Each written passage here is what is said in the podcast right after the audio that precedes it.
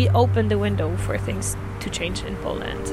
I couldn't be prouder. Wir haben das Fenster für den Wandel in Polen geöffnet und ich könnte nicht stolzer sein. Gleichzeitig spüre ich Verantwortung. Wir haben die Peace von der Macht vertrieben und jetzt müssen wir auch die neue Regierung dazu bringen, dass sie den Menschen dient. Aber vor allem kann ich wieder hoffen und fühle mich gut. sagt diese 22-jährige Polin und spricht damit aus, was alle denken, die am 15. Oktober 2023 den Wandel gewählt haben. Die Wahlbeteiligung der Frauen lag bei über 74 Prozent. Sie hatten auch am meisten zu leiden unter der Politik der Regierungspartei PiS. Das fast vollständige Abtreibungsverbot war dafür nur das sichtbarste Zeichen. Deshalb ist der Machtwechsel in Polen vor allem für die Frauen ein echter Neuanfang. Deutschlandfunk Kultur Weltzeit. Ich bin Margarete Wohlan. Hallo. Unser Reporter Dominikalus hat einige der Frauen getroffen, die über das Vorher und das Jetzt sprechen wollten. Darunter eine Lehrerin und einige Aktivistinnen der Gruppe Wschut. Sie haben viele der Polinnen, die eigentlich resigniert hatten und nicht wählen wollten, an die Urne gelockt. Und zwar vor allem mit ihrem Wahlwerbespot, der zeitweise Beliebtheitswerte hatte wie eine Netflix-Serie. Auch davon wird Dominik Carlos erzählen, aber vor allem davon, wie groß die Not der Frauen in Polen tatsächlich war.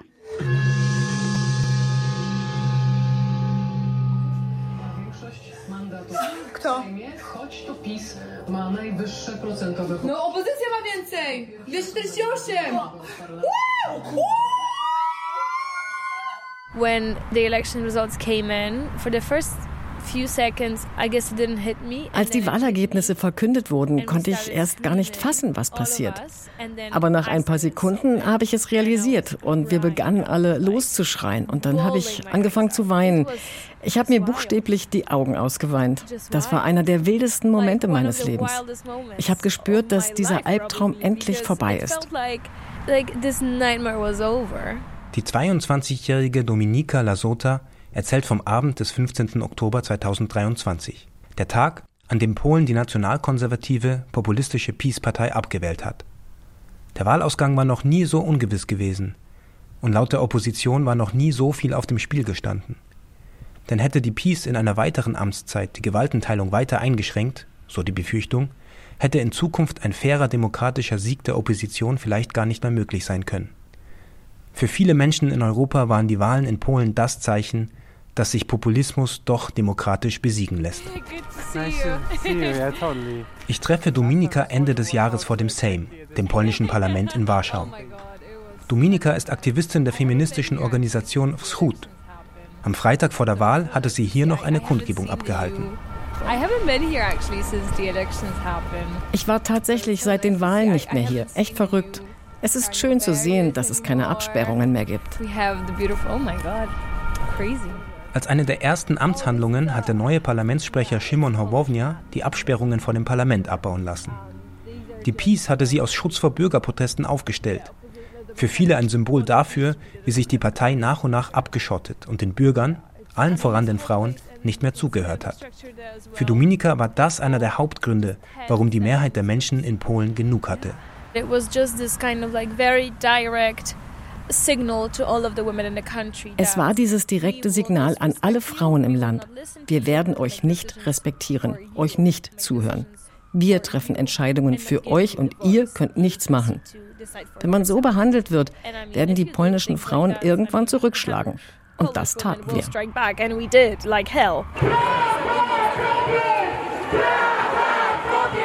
Eines der kontroversesten Themen in Polen ist Abtreibung.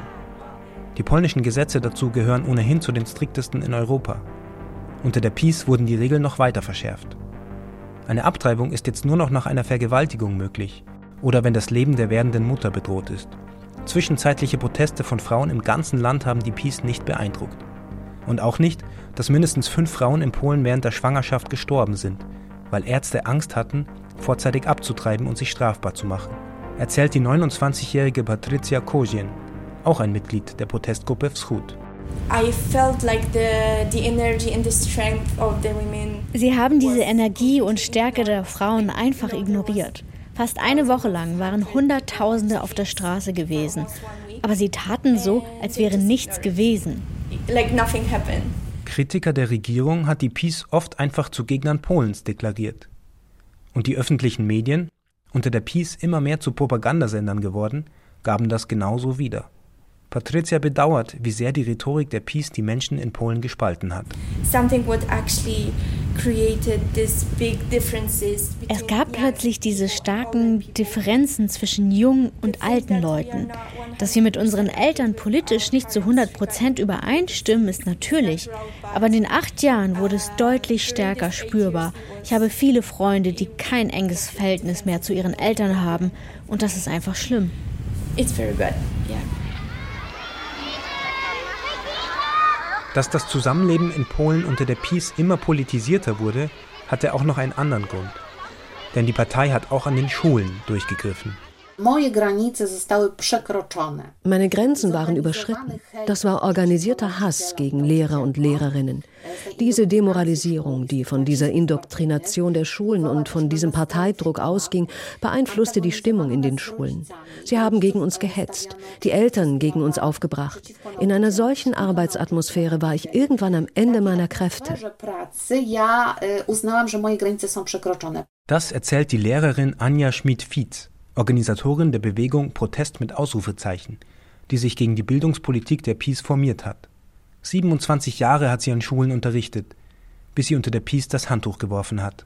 Sie konnte nicht mehr aushalten, wie die Peace freies Denken an den Schulen durch Patriotismus ersetzen wollte.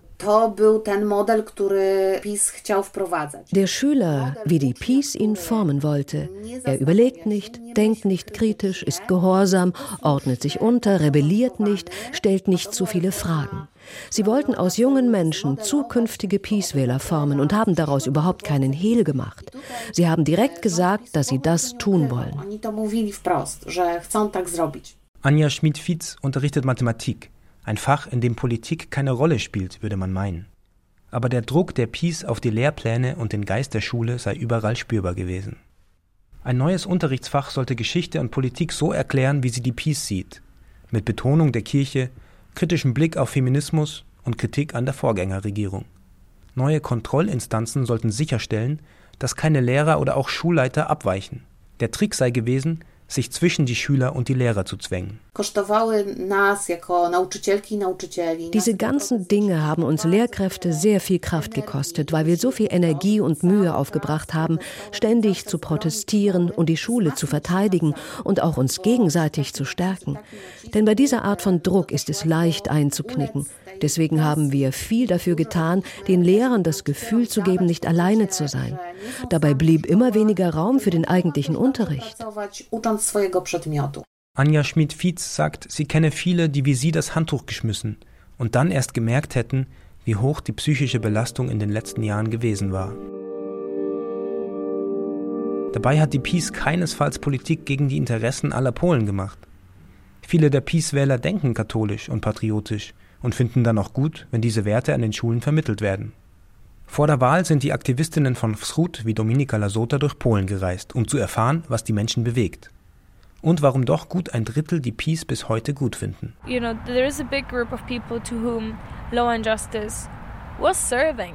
Es gibt eine große Gruppe von Menschen in Polen, die die Peace unterstützt hat.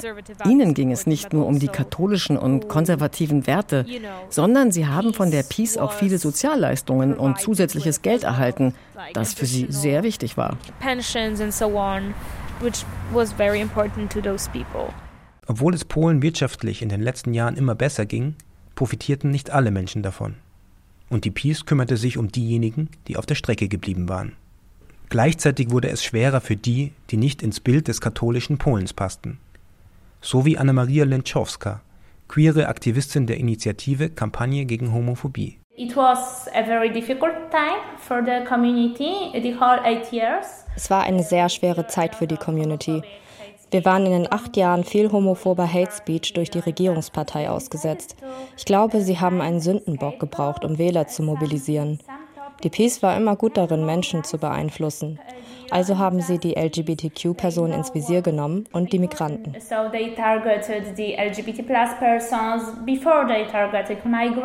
Und es gab noch andere Gruppen, die unter der Peace missachtet wurden, erzählt Aktivistin Patricia von der Gruppe Wschód. In Gesprächen auf ihrer Tour durch Polen sei ihr das bewusst geworden.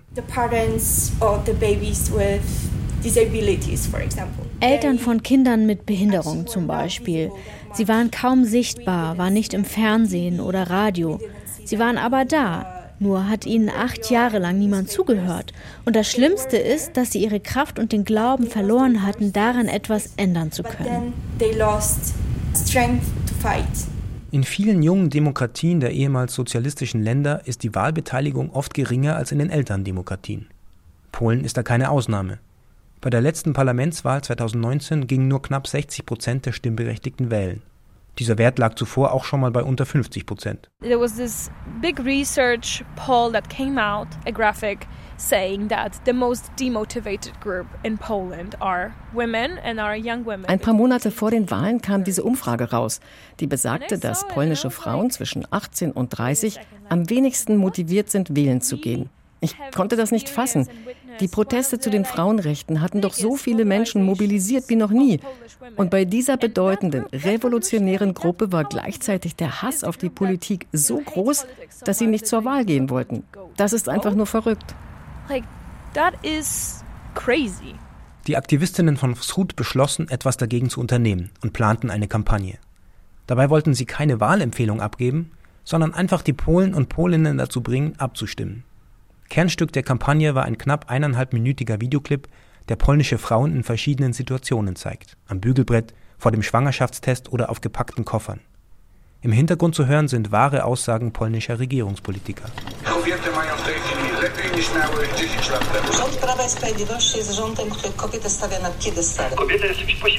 Die Frau ist ein Wesen zwischen Mann und Kind. Die Frau muss eine gute Mutter werden. Wir hatten keine Probleme, solche Statements zu finden, weil die öffentliche Debatte in den letzten Jahren voll davon war. Es gab so viele Kommentare, die einfach brutal, respektlos und einfach nur widerwärtig waren. Bildungserfolg ist für Frauen nur Unterhaltung. Sie brauchen nicht mehr als einen Mann. Frauen. Frauen. Frauen.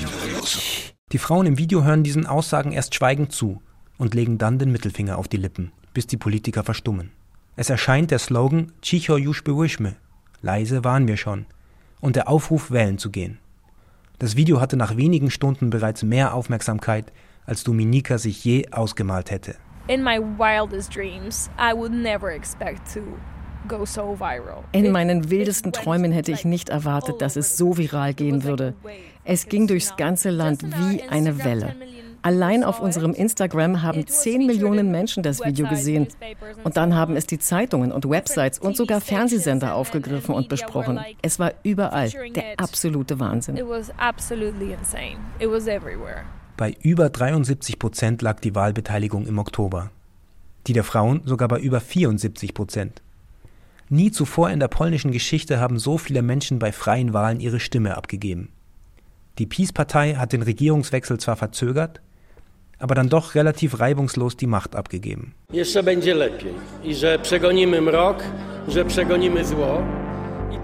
Der neue Premierminister Donald Tusk steht nun vor gewaltigen Herausforderungen. Er muss die Eingriffe der PiS in den Rechtsstaat rückgängig machen, ohne dabei selbst die Regeln zu brechen. Sein ideologisch äußerst buntes Oppositionsbündnis wird vor allem durch die gemeinsame Ablehnung der Peace zusammengehalten. Mittelfristig könnte es schwer werden, vernünftige Kompromisse zu finden. Und die Peace ist ja nicht verschwunden, sondern macht nun in der Opposition Stimmung und hat zudem weiterhin Einfluss auf viele Institutionen, inklusive den Präsidenten, der Gesetzesvorhaben per Veto blockieren kann. Dennoch überwiegt bei den Gegnern der Peace erstmal noch die Euphorie über den Machtwechsel we opened the window for things to change in Poland. I couldn't be prouder. Wir haben das Fenster für den Wandel in Polen geöffnet und ich könnte nicht stolzer sein. Gleichzeitig spüre ich Verantwortung. Wir haben die Peace von der Macht vertrieben und jetzt müssen wir auch die neue Regierung dazu bringen, dass sie den Menschen dient. Aber vor allem kann ich wieder hoffen und fühle mich gut. Bei der Bildung ist die neue Regierung mit großen Versprechen angetreten. So soll das von der PiS eingeführte Schulfach Geschichte und Gegenwart abgeschafft werden und Lehrkräfte 30 Prozent mehr Gehalt bekommen. Anja Schmid-Fietz würde allerdings auch nicht durch mehr Geld zurück an die Schule gehen. Ich liebe meine Arbeit und habe es immer geliebt zu unterrichten. Gleichzeitig werde ich jetzt nicht an die Schule zurückkehren, weil ich weiß, eine Schule, an der ich gerne arbeiten würde, kann so schnell nicht wiederhergestellt werden. Mir ist klar, dass sich die neue Regierung in einer sehr schwierigen Situation befindet. Deshalb hoffe ich auf kluge, kleine Schritte. Die polnische Schule ist wie ein Patient, der erst mal wiederbelebt werden muss. Und erst dann kann der Heilungsprozess beginnen, der sich über Jahre hinziehen wird. Auch Patricia von der Gruppe Wschód ist jetzt vor allem froh, dass die acht Jahre Peace vorbei sind. The most important thing to understand from people who are not from Poland is that it was really sad at depression eight years. Es ist schwer, es Menschen zu erklären, die nicht in Polen wohnen, wie traurig und bedrückend diese acht Jahre waren. Von außen hätte man denken können, in dem Land ist doch alles in Ordnung. Die Leute gehen zur Arbeit, bekommen Kinder, sieht doch alles gut aus. Aber das war es nicht. Acht Jahre hatten wir das Gefühl, gefährdet zu sein. Nicht nur wegen der Abtreibung. Wir mussten uns um ausländische Freunde sorgen, die das Gefühl hatten, nicht willkommen zu sein. Wir mussten uns für unsere Regierung schämen, denn die war rassistisch, nicht wir. Wir fühlten uns in unserem eigenen Land nicht mehr zugehörig anyone care about you. Drei Frauen, Dominika Lasota, Anja Schmidt-Fietz und Patricia Kozień. Aufgrund ihrer Erfahrungen haben sie unterschiedlich auf den Wechsel reagiert, aber alle drei hoffen, dass die neue Regierung von Premierminister Donald Tusk den Rückweg in die Demokratie schafft, ohne dabei selbst die Regeln zu brechen. Die Regierung von Premierminister Donald Tusk ist vor 100 Tagen gewählt worden, konnte aber erst vor vier Wochen anfangen zu regieren. Schon das allein ist ein Zeichen. Denn Donald Tusk kontrolliert nur das Parlament, nicht aber den Präsidenten Andrzej Duda und nicht das Verfassungsgericht. Was kommt da auf Polen zu? Doppelherrschaft? Chaos und Lähmung? Peter Sawicki ist unser Korrespondent in Warschau und hat die turbulenten Wochen seit dem Start der neuen Regierung beobachtet. Peter, ich würde gern mit den öffentlich-rechtlichen Medien beginnen. Die neue Regierung hat ja die Aufsichtsräte und Vorsitzenden von TVP, dem öffentlich-rechtlichen polnischen Fernsehen, dem polnischen Radio und der Nachrichtenagentur PAP entlassen. Warum wurde das nötig? Von außen betrachtet hat man da ja ein bisschen das Gefühl, dass sie unter anderen Vorzeichen das tut, was die Peace acht Jahre zuvor getan hat. Nein, da muss man deutlich sagen, dass das wirklich eine unzulässige Gleichsetzung ist. Wir können ja gleich über die Einzelheiten noch sprechen und den Weg, der jetzt eingeschlagen worden ist und was es für Alternativen gegeben hätte. Aber man muss ja zunächst mal sagen, dass jetzt durch die neue Regierung ein Personalwechsel eingeleitet worden ist, der dazu geführt hat, dass zunächst einmal Parteifunktionäre nicht mehr das Sagen haben in diesen öffentlichen Medien. Und da muss man ja daran erinnern, was die öffentlichen Medien in diesen vergangenen acht Jahren wirklich gewesen sind. Und das war nichts anderes als Propaganda, im Sinne einer Partei politische Gegner, gesellschaftliche Gegner zu diffamieren und auch rundweg zu lügen, Lügen zu verbreiten. Es hatte ja schon früher den Vorwurf an den öffentlichen Rundfunk, das öffentliche Fernsehen in Polen gegeben, dass die Sender zumindest sagen wir mal, wohlwollend gegenüber der jeweiligen Regierung gewesen waren. Aber man muss sagen, unter Peace ist das Ganze deutlich auf die Spitze getrieben worden. Vor allem diese Rhetorik, diese Diffamierung, das ist etwas, das es in Polen in der Form noch nie gegeben hatte. Donald Tusk ist ja als eine regelrechte Hassfigur dargestellt worden. Es gibt auch zahlreiche Fälle, die man möglicherweise auch noch strafrechtlich wird verfolgen müssen. Das ist zumindest jede Diskussion, denn beispielsweise hat es Anfang vergangenen Jahres einen Suizid gegeben des Sohnes einer damaligen Oppositionspolitikerin und äh, viele Experten sind sich einig, dass das auch infolge der Berichterstattung durch TVP geschehen ist. Also ganz massive Dinge, die hier vorgefallen sind. Und das Ganze ist ja auch durch Steuergeld finanziert worden. Und es gab ein gesellschaftliches Mandat an die neue Regierung, um dem ein Ende zu setzen.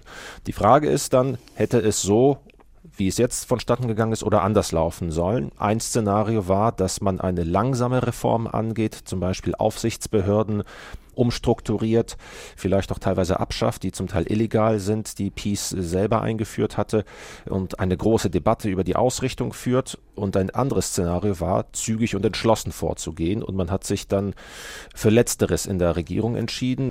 Aber was wirklich dauerhaft draus wird, ob das dann wirklich unabhängige Medien werden, die dann auch der jeweiligen Regierung kritisch auf die Finger schauen, das wird die große Herausforderung sein. Peter, zwei Männer symbolisieren den Kampf dieser Doppelherrschaft in der aktuellen Situation. Da ist der Präsident Andrzej Duda von der Partei Peace und da ist der Premierminister Donald Tusk von der Bürgerplattform. Das ist nicht nur ein Gerangel um Kompetenzen zwischen den obersten Repräsentanten der Exekutive. Aktuell zeigt sich das an diesen beiden PiS-Abgeordneten, Mariusz Kaminski und Maciej Wąsik. Der erste war Innenminister unter PiS, der zweite sein Staatssekretär.